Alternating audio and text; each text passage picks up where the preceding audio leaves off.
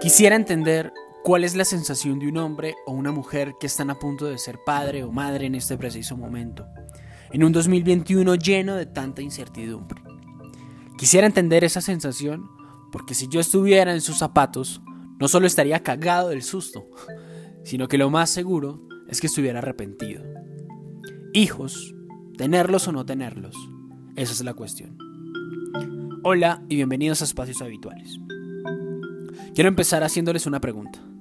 Si hoy les dijera que van a ser madres o padres, ¿sería lo mejor que les podría llegar a pasar en la vida? ¿Recibirían la noticia con alegría? ¿E inclusive estarían seguros de la pareja que tienen al lado? Si la respuesta al menos a una de esas preguntas es negativa, ¿qué haces pensando en tener un hijo? Desde que yo entré a mi adolescencia, y a pesar de haber crecido en una familia con un entorno lleno de amor, decidí que no iba a tener hijos. Al menos no, hasta que la realidad cambiara. Y han pasado casi 15 años y la cosa está prácticamente igual o peor. Mis razones son muy sencillas. El cambio climático, las crisis económicas, que en mi vida me han tocado dos, la del 2008 y esta del 2020 que se ha extendido hasta la fecha. También el agotamiento de los recursos no renovables y la incontrolable superpoblación que está acabando con el mundo. Pensar en un hijo hoy en día es utópico, y no me refiero al hecho de ser padre. Estoy convencido que la labor paternal es absolutamente maravillosa y quizás no haya algo en el mundo que lo haga crecer a uno tanto espiritual como personalmente que el hecho de tener a un niño o una niña.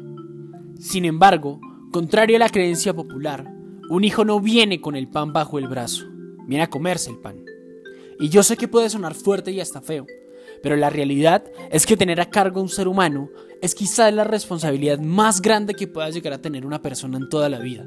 Y no basta con querer simplemente, no basta con ser valiente. Se necesitan garantías para que esa persona que llega al universo pueda desarrollarse plenamente. Y si no hay garantías, ¿para qué traer a alguien a sobrevivir y no a vivir? No siempre quise no ser padre. Alguna vez soñé con cargar en mis brazos a una criatura mía, consentirlo, compartirle mi punto de vista de la vida, hacerle mi mejor amigo o amiga, porque aún sigo creyendo que si fuera padre me encantaría que fuera una niña. Como digo, no siempre no quise ser padre, pero a medida que fui creciendo me di cuenta que el mundo que encontré me arrebató esa posibilidad.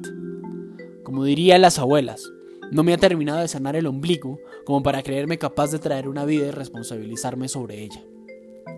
Yo pienso que somos una generación de transición, que deberíamos aplicar esa filosofía mocusiana de que la vida es sagrada, cuidando la vida que ya existe y procurando no crear nueva vida humana, porque como especie ya nos volvimos una plaga, desequilibramos el entorno.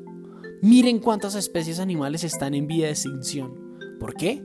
Porque el hombre también es un animal y alteramos el ecosistema al consumir tanto, porque hay tanta gente, entonces es imposible mantener un equilibrio. No cuestiono a los padres o a las madres que ya lo son, ni mucho menos a las que quieren serlo.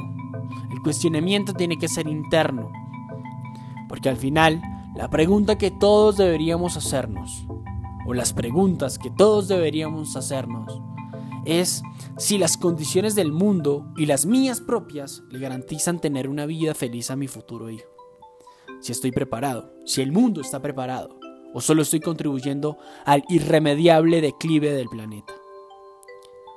Es irónico, ¿no?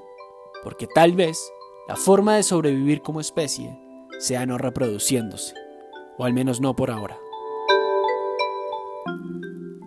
Quiero agradecerle a todos los que votaron en Instagram para elegir este tema, porque me dieron la oportunidad de hablar de algo que para mí no solo es muy personal, sino muy importante.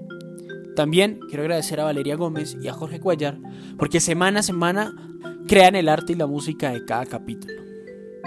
A ustedes que están escuchando, gracias y hasta el próximo viernes.